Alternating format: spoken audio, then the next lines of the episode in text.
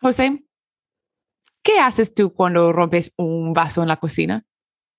Bueno, si no estoy sangrando, lo boto inmediatamente. Y tanto de pasar la aspiradora y deshacerme de todos los fragmentos. ¿Por qué? Yo también, yo hago lo mismo y a veces me da como espinas por los pies porque tengo miedo de, o sea, como de tener un flechito de, de, de, vidrio por, por, el suelo, ¿no? Bueno, pero si se me rompe la, la, taza y es muy querida, igual pego la manilla de la taza. ¿Ah, sí? Sí. Si la quiero, si no la quiero, la voto. ¿Por qué? Porque estaba pensando de que el objeto de que vamos a estudiar hoy, que debemos pensar de que se puede, ¿no? Eh, encontrar unas cosas muy curiosas como estos vasos rotos. Así que, bienvenidos a... Las cosas tienen vida. Este es un podcast semanal en que hablamos sobre las varias vidas de un objeto con la investigadora que lo estudia. Y hoy tenemos un fragmento de cerámica blanca o de caulín que es de la cultura cajamarquina. Pues hoy estamos con Sosire Kusikanki uh, Maresano, quien es doctoranda en el Departamento de Arqueología de la Universidad de Harvard. Ella investiga la multiplicidad de culturas que existían, vivían y cultivaban la tierra del Perú. Recientemente, ella y su equipo realizó trabajos arqueológicos y patrimoniales en el Apu Rumitiana, o la colina Santa Apolonia en Cajamarca, que es un proyecto por, para y con la población de Cajamarca. Y hoy nos lleva este fragmento de Cerama Blanca para explicar ¿no? la importancia de esta montaña y la excavación eh, actualmente. Bienvenida, Sosire. Bienvenida. Muchas gracias por la invitación, Kate, José. Es un gusto estar acá con ustedes. Pues para comenzar, porque la gente no puede ver este fragmento, ¿no? ¿Podrías describirlo para los oyentes para que puedan imaginar cómo es? Sí, este es un fragmento de un plato, pertenece a un plato de hace más o menos 1600 años de antigüedad, estamos hablando del 400 después de Cristo. Es un plato blanco hecho con una arcilla bastante específica y eh, singular, que es las arcillas cauliníticas o una arcilla caulinítica, que fue utilizada en muy pocos lugares del mundo, en China para hacer la porcelana, por los mimbres en Norteamérica y por este, los Cajamarca, en este caso en la zona de los Andes. Entonces es una cerámica blanca y que tiene representaciones de eh, personajes que están como bailando, utilizando panderetas. Y eh, justamente he elegido este fragmento porque, por la acción, ¿no? De están, en un, están reunidos, ¿no? Un grupo de danzantes, no sabemos si eran los cajamarquinos de esa época, los invitados, los peregrinos, pero lo que nos refiere es eh, justamente a la importancia de este cerro y de las actividades de este, eh, de este lugar, de este APU que se realizaron en las zonas altas de la colina Santa Polonia. E-, ¿Este fragmento a qué pertenece? Porque solo tenemos algo roto, ¿cierto? Pero ¿tienen la capacidad de componerlo? ¿Era una vasija? ¿Era un vaso? ¿Era un plato? Sí, este fragmento pertenece a un plato, ¿no? Que, que probablemente tuvo una base eh, parecida a lo que vendría a ser una, la base de una copa de vino. Mm. Entonces es un fragmento de este plato en el cual hemos descubierto, gracias al apoyo de nuestra colega en Harvard, la doctora Weber, que se comía este, alimentos preparados eh, con eh, eh, probablemente maíz, ¿no?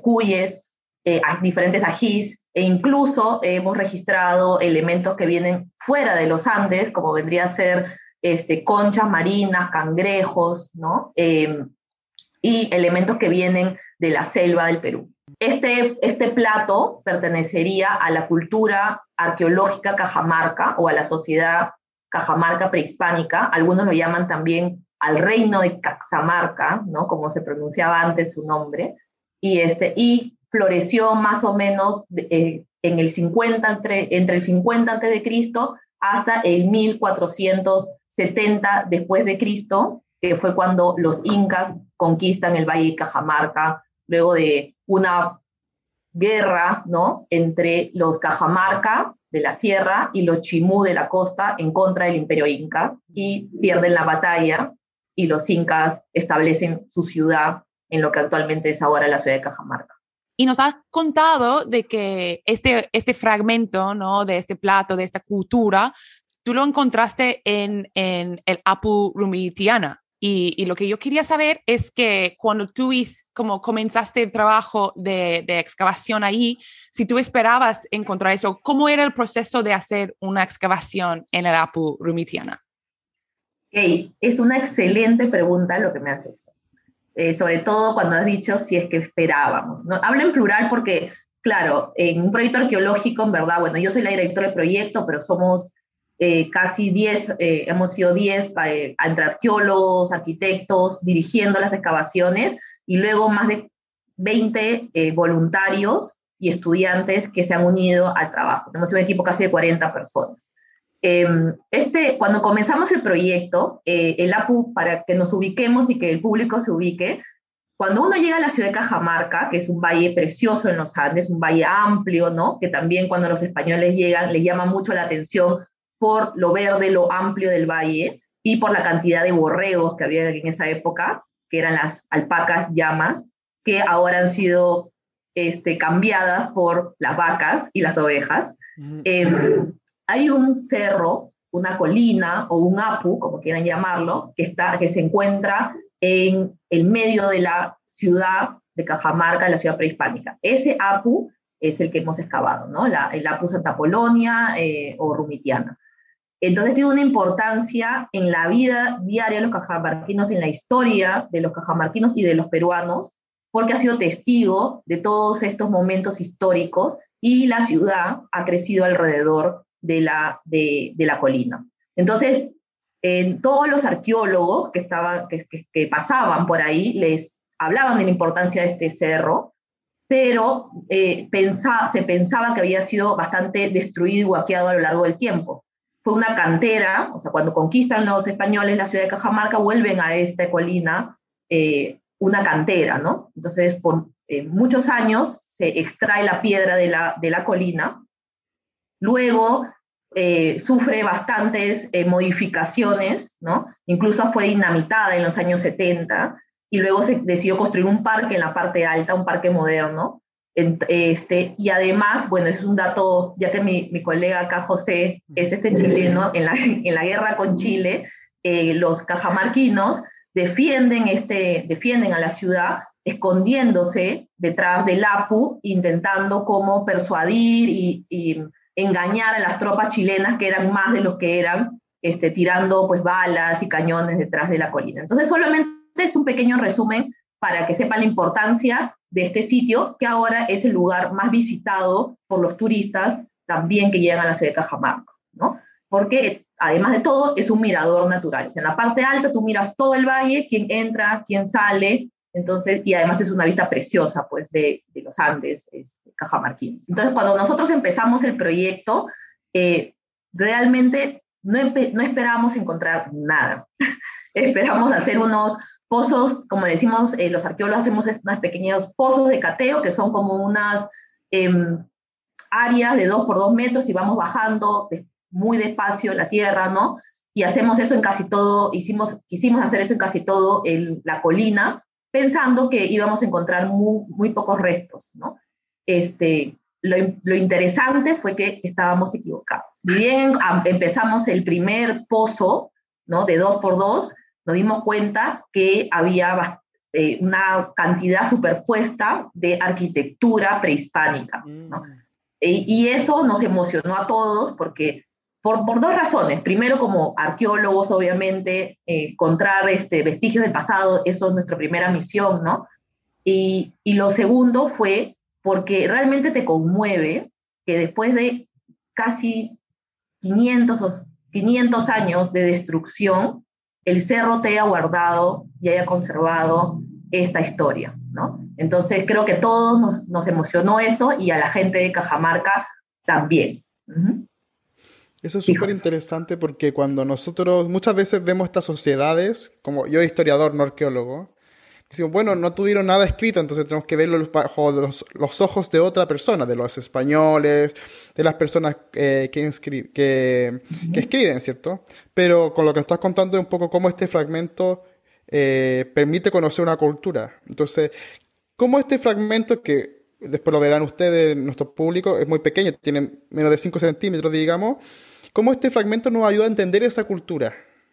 ¿Cierto? ¿Cómo podemos, qué elementos, eje nos permite em, como ilustrar, ¿cierto? Esta, esta comunidad de Cajamarca previo a los españoles. Bueno, José, muchas gracias por tu pregunta. Eh, nosotros, los arqueólogos, a veces nos describimos como los detectives del pasado, porque a partir de la basura en general, porque es lo que nosotros en la mayoría de casos encontramos, eh, tienen mucha suerte de encontrar un Tutankamón, pero la mayoría de arqueólogos excavamos los restos, los desechos, la basura que dejó la gente en el pasado y que nos da mucha información, pero para eso necesitamos no solo de la arqueología, sino de otras disciplinas que nos ayuden. ¿no? En este caso, eh, la, arcilla blanca ¿no? es una arcilla tan particular que nos habla de un, del lugar de origen. Cuando les cuento una anécdota, cuando yo empecé a trabajar en eh, la cultura cajamarca, yo trabajaba en la costa norte del Perú, so, estudiaba la cultura mochica y aparecía mucha cerámica blanca ¿no? Esta cerámica blanca, y automáticamente la asociaban con Cajamarca, porque era eh, el lugar donde debería haber, eh, provenían estas canteras, ¿no? Y la, y la arquitectura, excavamos en diferentes asentamientos, y una arquitectura también diferente, y cuando excavábamos en estos asentamientos moche, encontrábamos de nuevo cerámica Cajamarca. Pero todos hablábamos, hablaban de los Cajamarca, pero no de quiénes eran, cómo eran, sus motivaciones, etcétera, ahí fue cuando yo decidí trabajar para mi tesis doctoral en la, estudiar esta cultura este, con esta cerámica impresionante, que además presenta rasgos narrativos en su iconografía. ¿Y por qué eso es importante? Porque en el pasado nosotros, como no tenemos escritura efectivamente, tener imágenes es como el Instagram de estas personas, ¿no? Es decir, nos cuentan, nos, sabemos, por ejemplo, que, toca, que había música, que tocaban tambores, como en este fragmento que podemos observar. Sabemos este, que hay ciertos rasgos, ciertas características que, de su ropa que ya no se conservan por el tiempo, pero que la podemos ver en la cerámica. Entonces nos empiezan a narrar historias que son historias fragmentadas. Obviamente nunca vamos a saber eh, cómo se sentían tal vez en ese momento, pero sí podemos saber que se reunían, que hacían y a través de este fragmento, por ejemplo, sabemos que tenían relaciones con la costa, porque en estos fragmentos internamente encontramos los restos de estas este, plantas que vienen de diferentes zonas de, los Andes, ¿no? No digo solo el Perú, porque sabemos que también tuvieron influencia hasta eh, la zona de Ecuador, ¿no? Entonces, estas características nos permiten hablar de lugar de origen nos permiten hablar de em, comportamientos sociales, ¿no? Eh, el uso de los alimentos nos permite hablar de economía y de, de relaciones políticas, ¿no? porque claramente ha tenido que tener no solo este manejo que ya este, eh, se sabe, ¿no? que los andinistas, en la zona de los, la gente de los Andes pensaba en vertical y no en horizontal, como en Europa. Entonces, cuando, cuando pensamos en, en, las plantas hasta el momento, no hasta ahora, hasta hoy en día, pensamos en, en mar, Andes, selva, ¿no? Y estos productos diversos que vienen de diferentes pisos ecológicos. Y esto es lo que encontramos en los restos este, que excavamos eh, acá. Y la política, porque tiene que haber relaciones políticas entre estos diferentes grupos sociales, ¿no? Sabemos que en, Santa Polonia consumían un montón de chicha, luego les hablo de eso, pero ya, hasta la actualidad lo que permite que la gente se relaje, ¿no? Este, cuando está en una reunión es justamente una cerveza, consumen alcohol, y en Santa Polonia hemos registrado cántaros grandes de preparación de chicha, ¿no? que servía justamente para estos fines. Mi pregunta va un poco de esto, de este concepto, porque de la arcilla blanca a lo mejor podemos verlo rápidamente con nuestros ojos, ¿no? Porque es definitivo, distinto. Pero como tú estás hablando de restos de comida, de chicha y tal, ¿y cómo puedes acceder a esta información? ¿Qué proceso, qué qué proceso tienes, es científico supongo, pero para darnos una idea de, cómo ese detective arqueólogo se va ¿no? registrando la comida. Tomando la chicha propiamente. Sí, tomando. sí, bueno, la, mi, mi colega, eh, la doctora Sadie Weber, que es especialista, ha tenido que ir probando la chicha y viendo las recetas, las recetas modernas ¿no? Y comparándolas con el pasado, porque eso también, o sea, los arqueólogos somos también antropólogos, ¿no? Estamos intentando relacionar de alguna manera, buscar una respuesta desde también el estudio de lo local actual, ¿no? Este, pero regresando a tu pregunta, Kate, sí, o sea, nosotros encontramos este fragmento, que además del fragmento en sí, es, lo, tenemos que encontrar en un contexto determinado, es decir, en un piso, ¿no? Este, cultural, le llamamos, porque nosotros trabajamos con estratigrafía, donde obviamente lo, más, lo que está más arriba es lo más moderno, lo que está más abajo es lo más antiguo. Entonces eh, vamos excavando lentamente, ¿no? Cuando uno piensa en, los arqueólogos piensan en Indiana Jones, no sé, que está ahí él siempre cool con su, este, yendo a una tumba, ¿no? La mayoría del tiempo los arqueólogos estamos excavando en la tierra, este, lentamente, capas por capas, y excavando estas especies de eh, viviendas, en este caso, o espacios de producción, etc. Y cuando encontramos eh, una capa cultural, o sea, un momento en la historia, ¿no? en este caso el Cajamarca, estamos hablando Cajamarca medio, ya me voy a poner técnica, 600 después de Cristo, ¿no? encontramos este fragmento en un determinado espacio que sabemos que fue una cocina, ¿no? Por las manchas de carbón, etc. Entonces vamos reconstruyendo poco a poco esta historia, ¿no? Este, y luego que registramos el, el fragmento y podemos describir macro, macro, o sea, general, cocina, platos, sirvió probablemente para, para, para eh, consumir alimentos, vienen los especialistas, como en el caso de la doctora Weber, que ella estudia los restos microscópicos de las plantas, ¿no? que se llaman los almidones que dejaron en, estos, estos fragmentos. Entonces, hace un raspado y empieza a estudiar y empieza a hacer una comparación. ¿no? Ha ido por el mercado de Cajamarca y ha sacado todas las plantas y ha visto cómo se ven microscópicamente y luego eso lo compara con lo que encuentra en estos fragmentos prehispánicos. Entonces, por eso sabemos que hay diferentes tipos de papas que se han utilizado. Hay algo bien característico de Cajamarca, que son, no sé si hay, lo han visto en otros lugares, que son una especie de frejoles, reventones o las ñuñas que le llaman. Lo hemos encontrado acá también. Y así vamos eh, haciendo estos trabajos, ¿no? Por ejemplo, yo estudio, la, hago un estudio muy aburrido, pero es que, que, para mí es interesante que estudio la cerámica, los componentes químicos y físicos de la cerámica bajo el microscopio. ¿Por qué? Porque la manera de hacer una cerámica es como una denominación de origen, ¿no? Es una receta que pertenece a una persona, a un taller. Entonces, a partir de esas recetas puedo establecer que hubieron muchas personas, muchos talleres, cómo se relacionaron, cómo qué canteras de Caulín utilizaron, entonces tuvieron acceso a todas las canteras de Caulín, entonces, o si es un estado, normalmente te dice solamente trabajas en este lugar, ¿no? Entonces, todo eso te permite responder preguntas ya más complejas, pero eh, es un trabajo pues largo, ¿no? Arduo, y normalmente la gente quiere escuchar solamente la interpretación. ¿Esta investigación en, en, en algún aspecto te ha ayudado a desmitificar un poco eh, y a poner en realce esta cultura de Cajamarca, especialmente porque muchas veces nos acercamos a ella a partir de lo que han hecho los incas o los españoles, que tal vez tienen, tenían una mirada mucho más de cultura inferior, ¿cierto? Y que lo que nos muestra finalmente es cómo esta cerámica tenía una técnica muy fina, muy aguda, que se hacía en muy pocas partes del mundo. Entonces, ¿cómo eh, eh si ayuda un poco a, a desmitificar lo que se ha dicho de esta cultura en lo escrito, digamos? Sí, mira, Em, es interesante lo que me, plantea si voy directo al grano. El momento de la conquista, de, de, de, cuando, cuando Pizarro conquista y captura Atahualpa, ¿no? Este, y cae, digamos, el imperio inca, ha calado en la memoria colectiva de los cajamarquinos, de los peruanos y del mundo.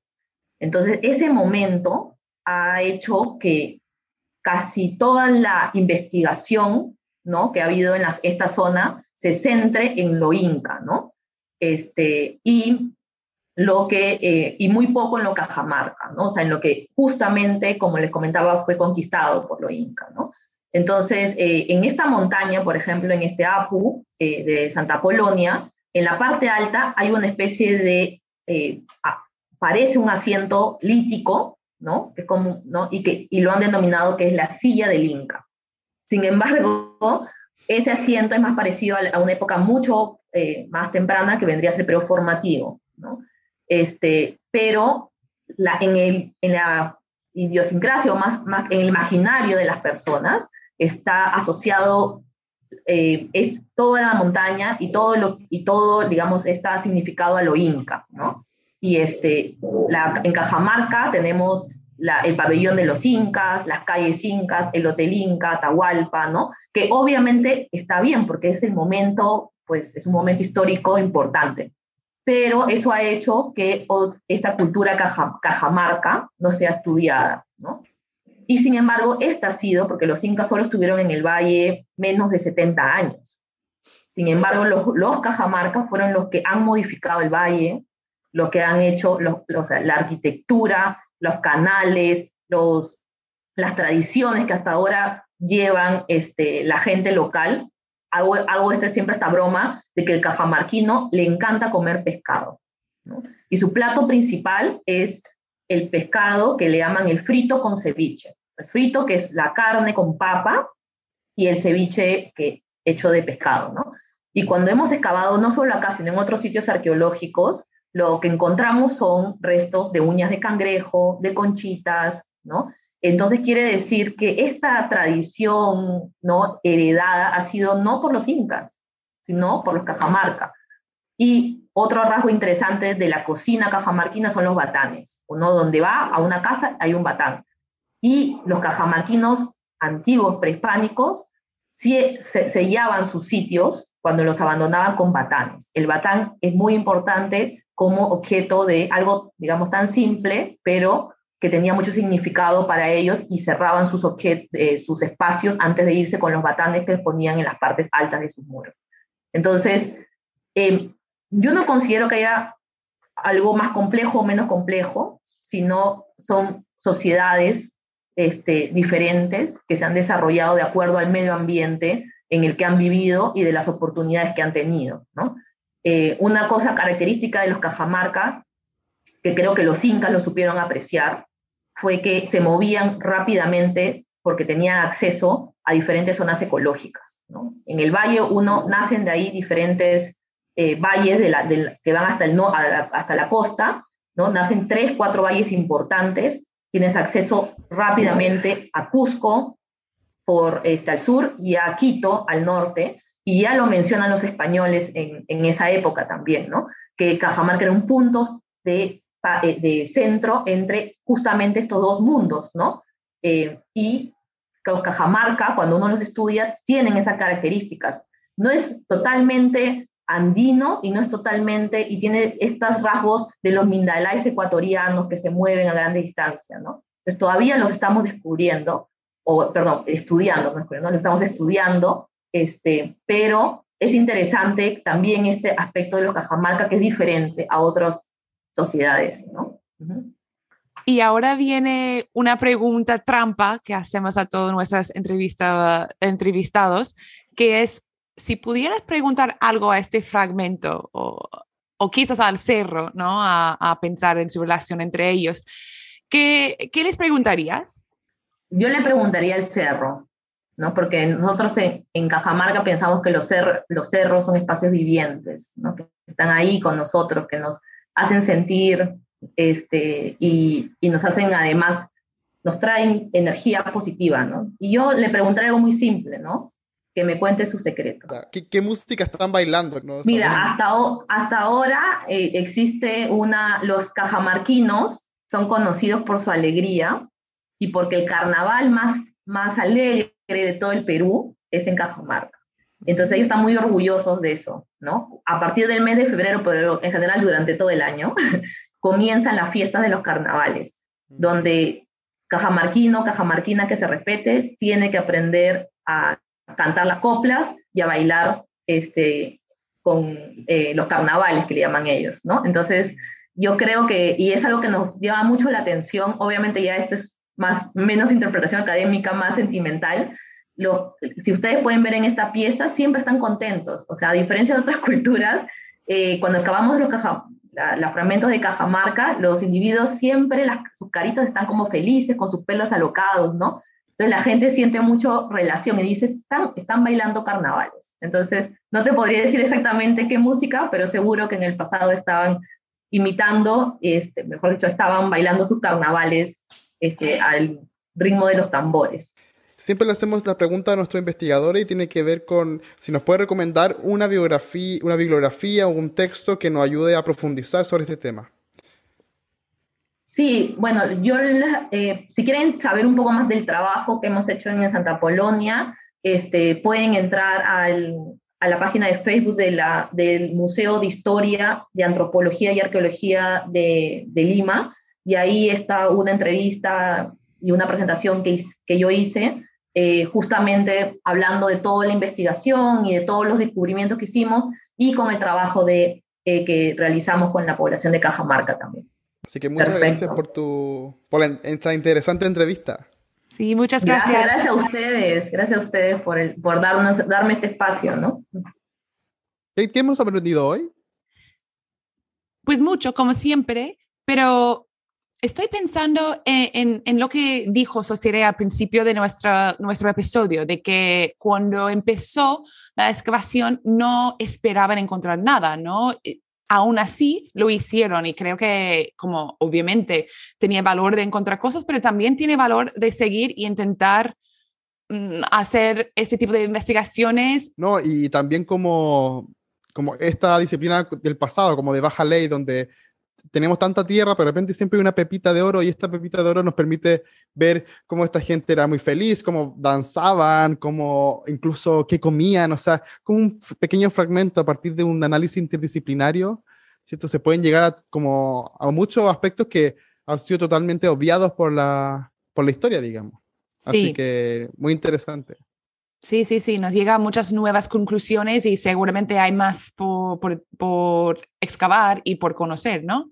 Así hay que... llegar hasta el centro, hay que llegar hasta el centro de la Tierra. Algo habrá. Algo habrá. Esperemos de no. Así que se puede ver este fragmento y, y, y, también encontrar el link de la charla de Sorciré en nuestra Instagram. ¿Las cosas tienen vida? Y en el Twitter. Cosas tienen vida. Y muchísimas gracias por acompañarnos en este penúltimo episodio de la temporada. Eh, nos esperamos en la próxima. Nos vemos. Chao.